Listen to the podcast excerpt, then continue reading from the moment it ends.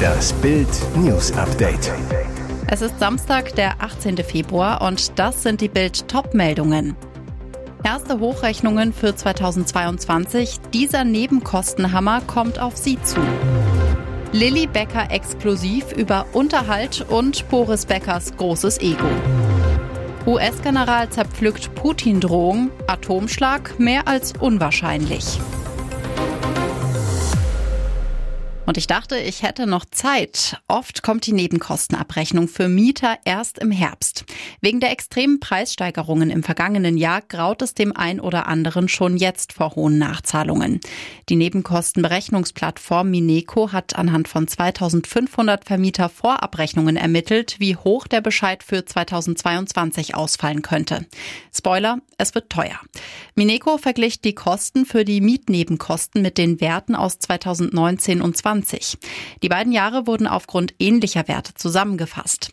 Traurig, seit damals haben sich die Preise mehr als verdoppelt. Sie stiegen um knapp 120 Prozent.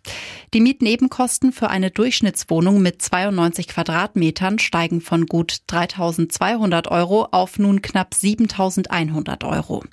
Wer sich fürs Jahr 2022 mit einer überhöhten Nebenkostenabrechnung konfrontiert sieht, sollte diese unbedingt genauestens überprüfen.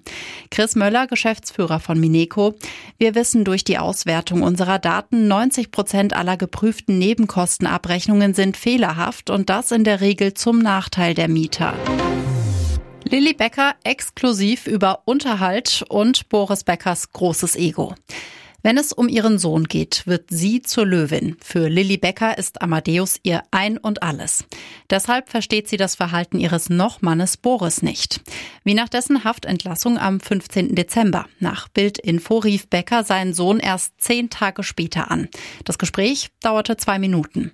Lilly Becker sagt zu Bild, es tut mir weh, wenn dein Vater sich nicht um seinen Sohn kümmert. Ich bin seit 2018 die einzige Bezugsperson für Amadeus. Dabei wollte mir Boris nach unserer Trennung sogar das Sorgerecht entziehen lassen. Das ist traurig, so Becker. Bis zu seiner Inhaftierung hat Boris Becker unregelmäßig Unterhalt und Schulgeld gezahlt. Aber so Lilly Becker, seit April 2022 bezahlt Boris uns keinen Cent Unterhalt. Boris Becker bestreitet über seinen Anwalt, seinem Sohn keine Geschenke zu Weihnachten gemacht zu haben. Auch habe er Lilly nicht das Sorgerecht entziehen wollen. Zu den Unterhaltsfragen wollte er sich mit Verweis auf persönlichkeitsrechtliche Gründe nicht äußern. Putin droht immer wieder mit einem Atomschlag, doch immer mehr Experten glauben, dass er blufft. So auch der Ex-Oberbefehlshaber der US-Armee in Europa, Ben Hodges, der weiter als militärstrategischer Top-Experte gilt. Er sagt in einem Interview mit dem ukrainischen Nachrichtenportal TSN, ich denke, die Chancen, dass Russland Atomwaffen einsetzen wird, sind fast nicht vorhanden. Es ist so unwahrscheinlich. Hauptgrund dafür laut dem US-Generalleutnant AD die richtige Reaktion der USA auf die Drohungen. US-Präsident Joe Biden habe die Russen vor den katastrophalen Folgen gewarnt, die sie im Falle eines Nuklearkrieges treffen würden. Ich denke, sie glauben der Drohung, sagt Hodges. Mehr noch, sie, die Russen, wissen auch, dass sie mit taktischen Atomwaffen nichts erreichen werden. Es wird das Schlachtfeld nicht zu ihren Gunsten verändern. Der Einsatz von Atomwaffen wird für Russland keine glänzenden Ergebnisse bringen. Hodges gehört zu den Optimisten unter den Experten, die der Ukraine sehr hohe Siegeschancen gegen die russische Aggression zuschreiben. Vorausgesetzt, die ukrainische Armee bekommt rechtzeitig die Langstreckenraketen geliefert, die sie für die Befreiung aller besetzten Gebiete braucht. Der endgültige Schlussstrich ist gezogen. Iris Klein hat ihre letzten Sachen gepackt und aus der Finca geholt, die einst ihr geliebtes Zuhause war.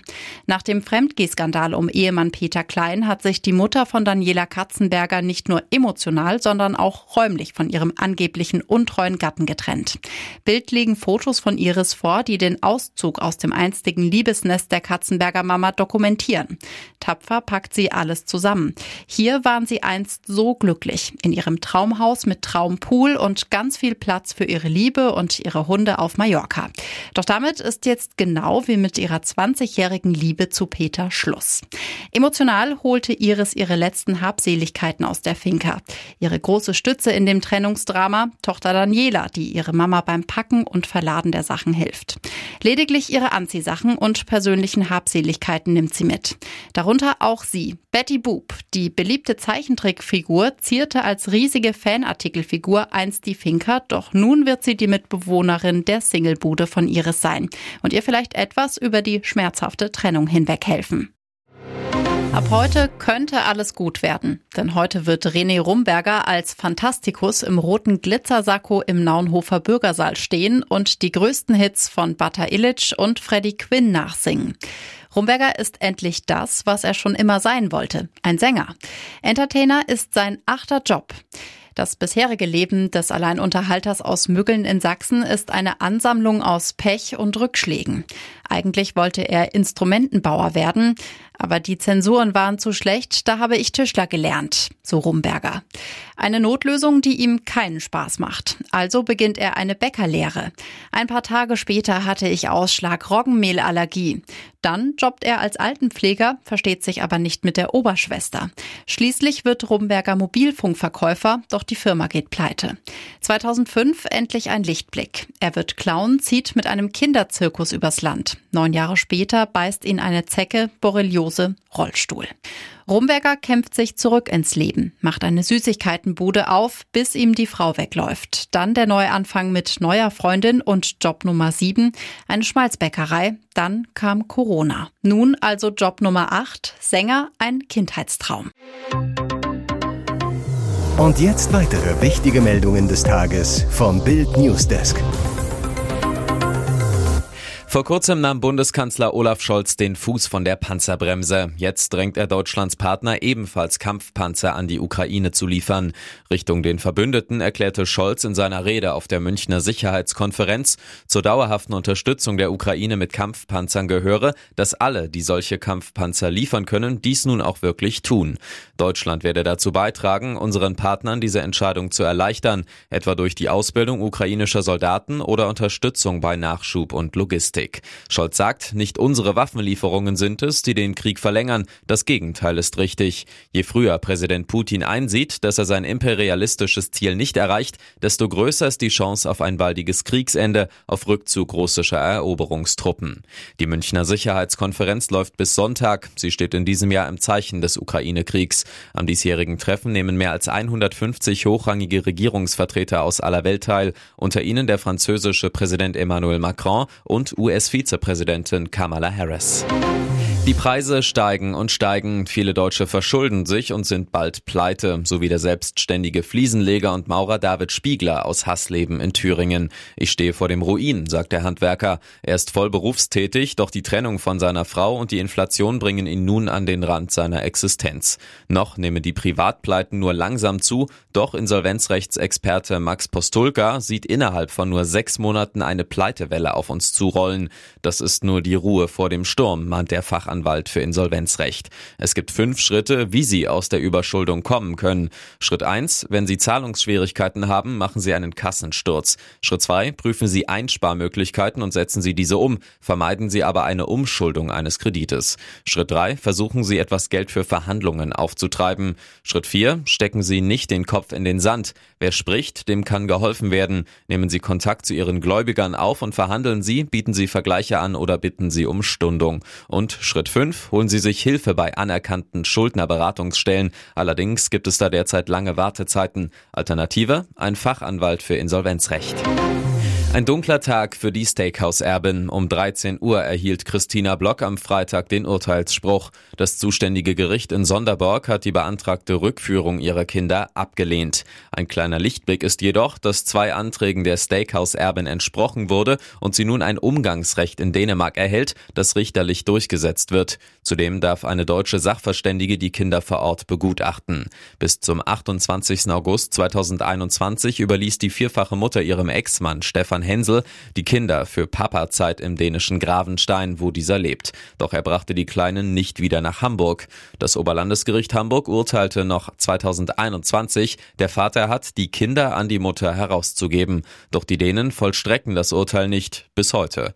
Die Blockhauserbin zu Bild. Der Richter hat mir heute sofort einen Umgang mit den Kindern zugesprochen. Darüber bin ich heilfroh und erleichtert, weil mein Ex-Mann diesen nicht mehr verhindern kann. Sie weiter, das bedeutet, dass sich alle 14 14 Tage meine Kinder einmal sehen darf. Wie lange das dann sein wird, das weiß ich noch nicht. Und der Richter hat in seinem Urteil auch eine Entfremdung der Kinder festgestellt.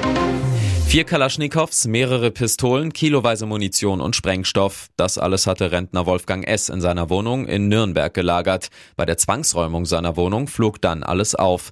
Die Gerichtsvollzieher fanden das Waffenarsenal in Schränken, unter dem Bett und in verschiedenen Kisten verpackt, riefen die Polizei.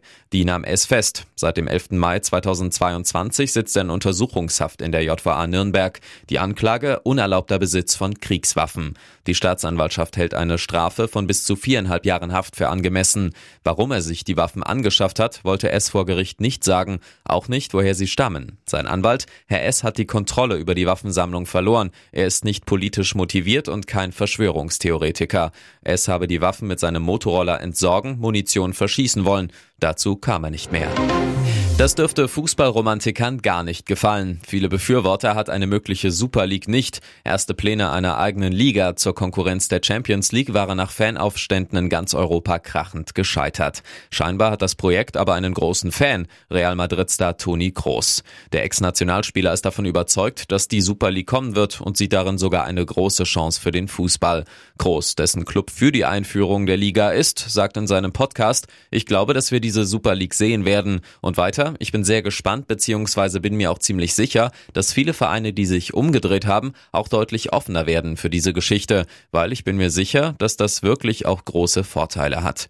Der FC Bayern München und Borussia Dortmund sollten als deutsche Vertreter in der Super League spielen, so die Pläne der Initiatoren. Aber die beiden Clubs hatten sich von Beginn an vehement gegen einen Eintritt und eine Gründung ausgesprochen.